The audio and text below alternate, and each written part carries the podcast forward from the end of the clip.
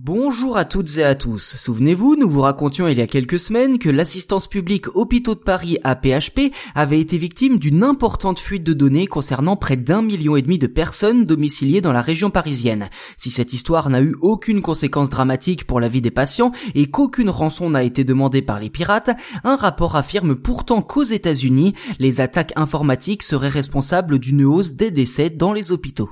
Sur les quelques 600 établissements ayant accepté de prendre part à l'étude de l'agence de cybersécurité Sensinet, près d'un quart auraient détecté une hausse anormale de décès dans leurs différents services suite à une attaque informatique. Si l'on élargit un peu la lecture, ils sont même 40% à affirmer avoir subi au moins une cyberattaque par ransomware ou rançongiciel en français au cours des deux dernières années. Pour rappel, un ransomware est un logiciel qui bloque l'accès à un ordinateur et parfois même à un réseau informatique tout en entier en chiffrant les données et qui exige que le propriétaire paye une rançon pour pouvoir reprendre le contrôle de son PC. Au final, ces chiffres ont une toute autre résonance quand on les met en perspective avec la tension hospitalière générée à la même période par la pandémie de Covid-19.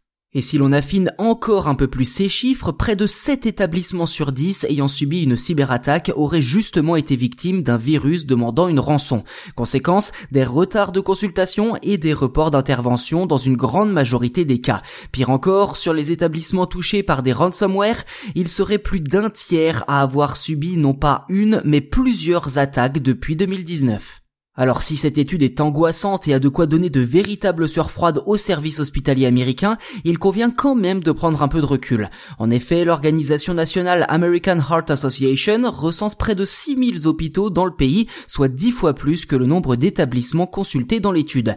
Si Sensinet n'avait sans doute pas les moyens d'interroger l'intégralité des établissements du pays, le rapport donne quand même une certaine tendance assez nette de ce qui s'est joué outre-Atlantique en pleine pandémie de Covid-19 et sans doute dans le reste du monde également.